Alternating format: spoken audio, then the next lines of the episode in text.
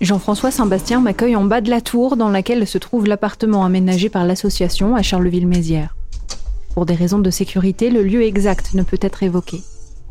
Jean-François Saint-Bastien porte ce jour-là un pull noir avec de gros chats aux couleurs chaudes, sa barbe blanche lui mange le visage, des lunettes fines cerclent ses yeux. Il est écoutant pour SOS Amitié depuis 2018.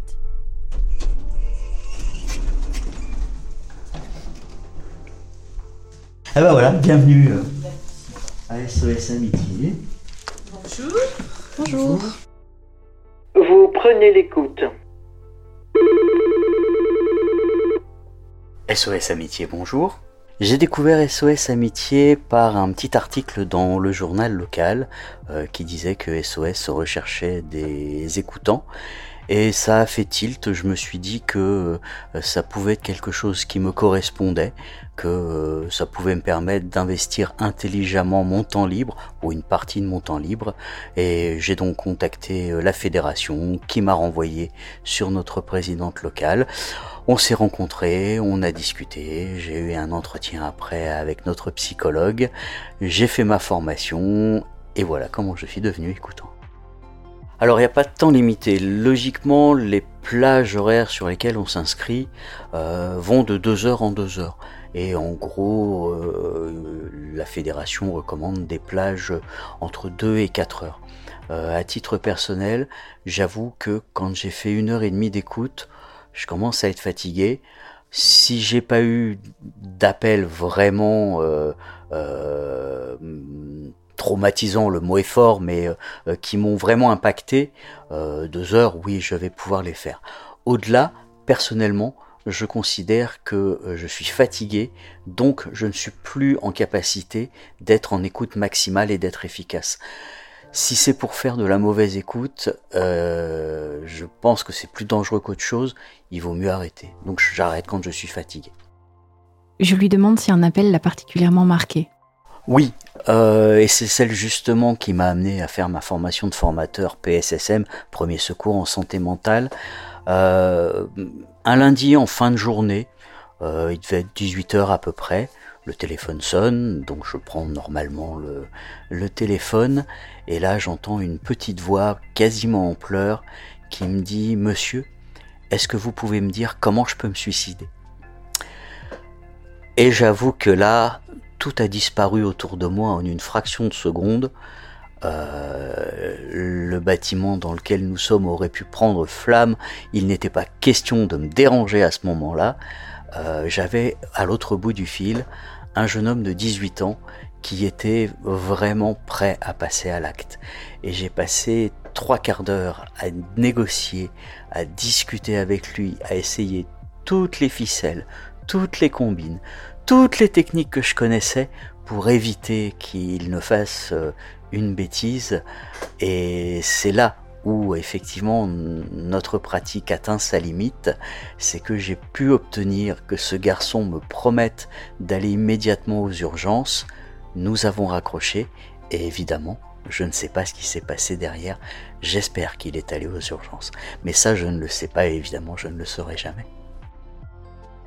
Euh, ça peut être difficile de sauter de, de, de dire qu'une fois qu'on a raccroché, cette problématique-là est terminée, il faut passer à une autre problématique qui est peut-être très différente. Oui, alors il y a deux cas de figure. Euh, soit il n'y a pas eu un marquage particulier pour moi écoutant, et dans ce cas, je peux accueillir le nouvel appelant et le nouvel appel sans problème, ce qui se fait dans la plupart des cas. Hein. Euh, on enchaîne les appels les uns derrière les autres. Et puis, si j'ai un appel qui m'a un petit peu euh, remué, qui m'a un petit peu bouleversé et qui, euh, ou qui m'a tout simplement un petit peu fatigué, je peux tout à fait mettre, interrompre l'écoute et renvoyer sur le euh, les appels sur le central, donc aller chercher d'autres écoutants, et moi sortir, aller me faire euh, un thé, aller euh, me manger un morceau de chocolat parce que j'ai besoin de récupérer des calories, ou tout simplement pour souffler 5 minutes, et puis quand je me sens à nouveau en capacité d'être à l'écoute, de revenir dans la salle d'écoute et de reprendre l'écoute au téléphone, tout simplement. J'imagine que c'était le cas avec le jeune de 18 ans qui appelle en disant comment est-ce que je peux me suicider? Je peux vous dire que je n'ai pas repris d'appel derrière ce jour-là. J'ai appelé ma présidente pour lui dire Oh là là, euh, faut que je te raconte parce que là, c'était vraiment très très très très fort, mais j'étais crevé de chez crevé.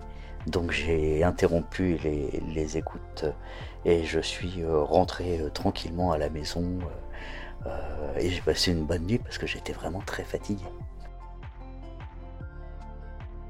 Une bonne écoute, c'est quand la personne, l'appelant, euh, repart euh, en ayant réussi à, évacuer un petit peu de, son angoisse, un petit peu de, ses problèmes.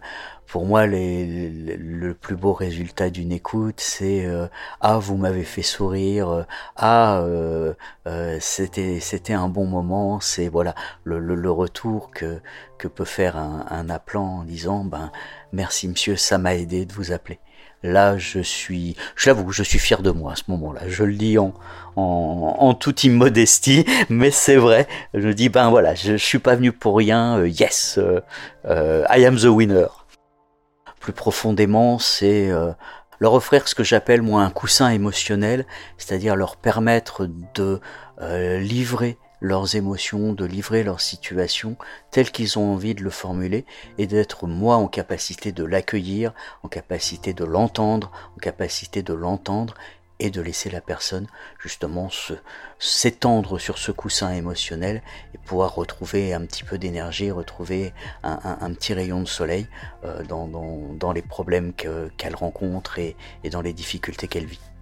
Euh, la sensation d'avoir été utile. C'est surtout ça qui, m'importe et, que les, appelants repartent en, ayant au moins un petit bout de réponse à leurs problématiques, un petit bout d'approche euh, euh, dépassionnée euh, de leur situation, bref, d'avoir eu quelque chose qui les intéressait eux. C'est ça qui m'intéresse. Je crois qu'il faut être préparé à recevoir entre guillemets tout et n'importe quoi, c'est-à-dire toute forme d'appel et, sur toute situation possible, euh, et avoir justement cette capacité à se dire que on est dans une posture d'écoutant. C'est pas moi Jean-François qui écoute, c'est moi écoutant de SOS Amitié.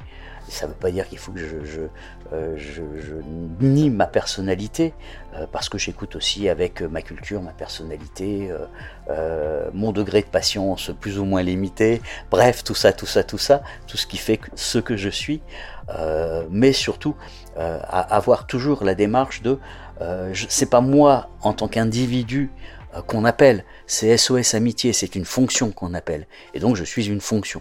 Voilà, je fonctionne à ce moment-là.